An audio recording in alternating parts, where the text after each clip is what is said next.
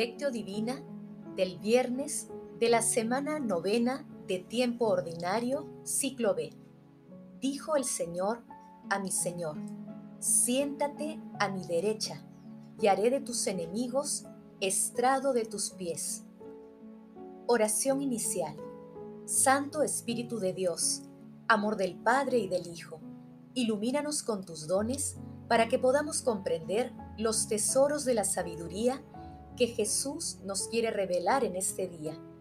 Otórganos la gracia para meditar los misterios de la palabra y revélanos sus más íntimos secretos. Madre Santísima, intercede ante la Santísima Trinidad por nuestra petición. Ave María Purísima, sin pecado concebida. Paso 1. Lectura. Lectura del Santo Evangelio según San Marcos, capítulo 12, versículos del 35 al 37. En aquel tiempo, mientras enseñaba en el templo, Jesús preguntó, ¿Cómo dicen los letrados que el Mesías es hijo de David? El mismo David, movido por el Espíritu Santo, dice, dijo el Señor a mi Señor, siéntate a mi derecha y haré de tus enemigos estrado de tus pies. Si el mismo David lo llama Señor, ¿cómo puede ser hijo suyo? La gente, que era mucha, disfrutaba escuchándolo. Palabra del Señor. Gloria a ti, Señor Jesús. El texto que hoy meditamos, denominado sobre el Mesías y David, también se encuentra en Lucas capítulo 20, versículos del 41 al 44, y en Mateo, capítulo 22, versículos del 41 al 46.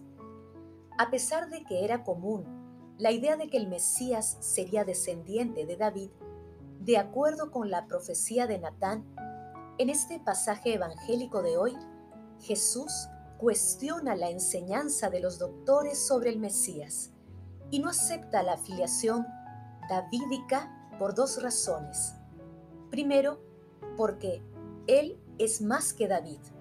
Y segundo, porque rechaza la idea de un rey que, como David o cualquier otro, divide el mundo en clases sociales, promueve ideologías anticristianas, impone pesados tributos, es excluyente y se basa en la pedagogía de la violencia y no del amor y la conciencia.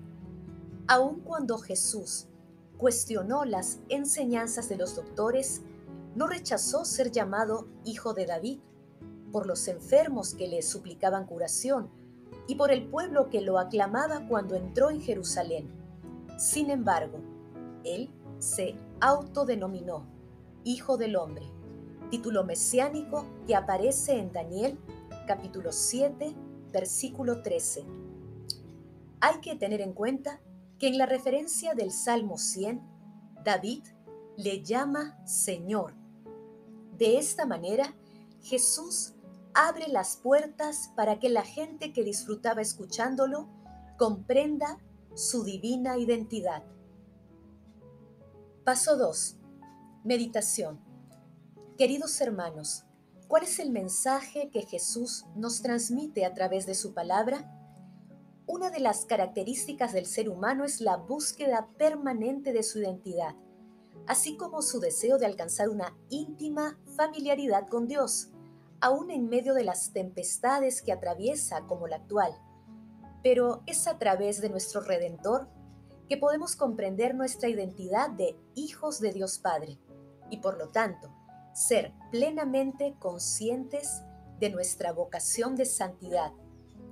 Por ello es preciso conocer más a nuestro Salvador a través de sus enseñanzas y ejemplos e imitar su accionar orando incesantemente para vencer las tentaciones y alcanzar la fe. Descubramos pues el sacerdocio real de nuestro Señor Jesucristo. Haciendo silencio en nuestro corazón, respondamos. ¿Reconocemos nuestra identidad como hijos de Dios Padre? ¿Reconocemos a nuestro Señor Jesucristo como el Rey de nuestras vidas? que las respuestas a estas preguntas permitan acercarnos a la plenitud del amor de nuestro Señor Jesucristo, de Dios Padre y de Dios Espíritu Santo. Jesús nos ama. Paso 3. Oración. Padre eterno, Dios maravilloso, concédenos a través de las enseñanzas de nuestro Señor Jesucristo la fuerza y los dones de tu Espíritu Santo para acercarnos más a ti y te reconozcamos como nuestro Padre amado, Padre eterno, Padre de bondad, Dios todopoderoso, que a través de tu amado Hijo, nuestro Señor Jesucristo, salvas a tu pueblo, permítenos ser hallados dignos de sentarnos en la mesa celestial con nuestro Salvador. Santísima Trinidad, haz que los sacerdotes y consagrados sean fieles a la misión de llevar la palabra y tu misericordia a todo el mundo. Amado Jesús, autor de la vida, tú que eres la vida misma, otorga el beneficio de la vida eterna a todos los difuntos de todo tiempo y lugar. Muestra, Señor, tu amor y misericordia con ellos y para con la humanidad. Madre Santísima, Madre del Amor Hermoso, intercede ante la Santísima Trinidad por nuestras peticiones. Amén. Paso 4. Contemplación y acción. Contemplemos a nuestro Señor Jesucristo con una oración de San Agustín. Te he buscado según mis fuerzas y en la medida que tú me hiciste poder, y anhelé ver con mi inteligencia lo que creía mi fe y mucho disputé y me afané. Señor y Dios mío, mi única esperanza, óyeme, para que, cansado, no sucumba y deje de buscarte, para que busque siempre tu rostro con ardor. Dame fuerzas para la búsqueda. Tú que hiciste que te encontrara y me has dado la esperanza de encontrarte más y más. Ante ti están mi firmeza y mi flaqueza. Sana esta y conserva aquella. Ante ti están mi ciencia y mi ignorancia. Donde me abriste, acoge al que entra. Donde me cerraste la entrada, abre al que llama. Haz que me acuerde de ti, que te comprenda y te ame. Acrecienta en mí estos dones hasta mi reforma completa Contemplemos también la identidad y el sacerdocio real de nuestro Señor Jesucristo con un texto de Hilario de Poitiers.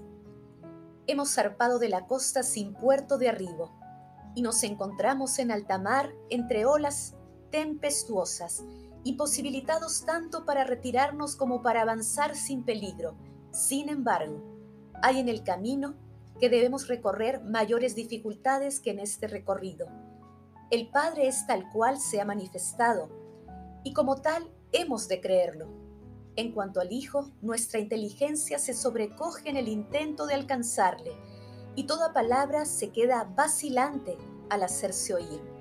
Él es, en efecto, la progenitura del inengendrado, uno de uno, verdadero de verdadero, viviente de viviente, perfecto de perfecto, potencia de la potencia, sabiduría de la sabiduría, la gloria de la gloria, la imagen del Dios invisible, la forma del Padre inengendrado. Ahora bien, ¿cómo juzgaremos la descendencia del unigénito respecto al inengendrado? El Padre proclama, en efecto, otras veces desde el cielo, Este es mi Hijo amado en el que me he complacido. No se trata de corte o de separación. El que engendra es, en efecto, impasible. El que nació es imagen del Dios invisible y atestigua, porque el Padre está en mí y yo estoy en el Padre. No se trata de adoración. De hecho, es el verdadero Hijo de Dios y proclama, quien me ha visto a mí, ha visto también al Padre. Amado Jesús, confiados en tu paciencia y misericordia, te reconocemos como Rey de nuestras vidas, aceptando nuestra identidad de hijos de Dios Padre. Deseamos también asumir el compromiso de proclamar tu palabra a través de nuestras acciones. Deseamos, Señor, alabarte durante toda nuestra existencia. Bendito y alabado seas, Señor. Glorifiquemos a la Santísima Trinidad con nuestras vidas. Oración final. Gracias, Señor Jesús, por tu palabra de vida eterna. Que el Espíritu Santo nos ilumine para que tu palabra penetre a lo más profundo de nuestras almas y se convierta en acción. Dios glorioso, escucha nuestra oración. Bendito seas por los siglos de los siglos. Madre Santísima, intercede ante la Santísima Trinidad por nuestra petición. Amén.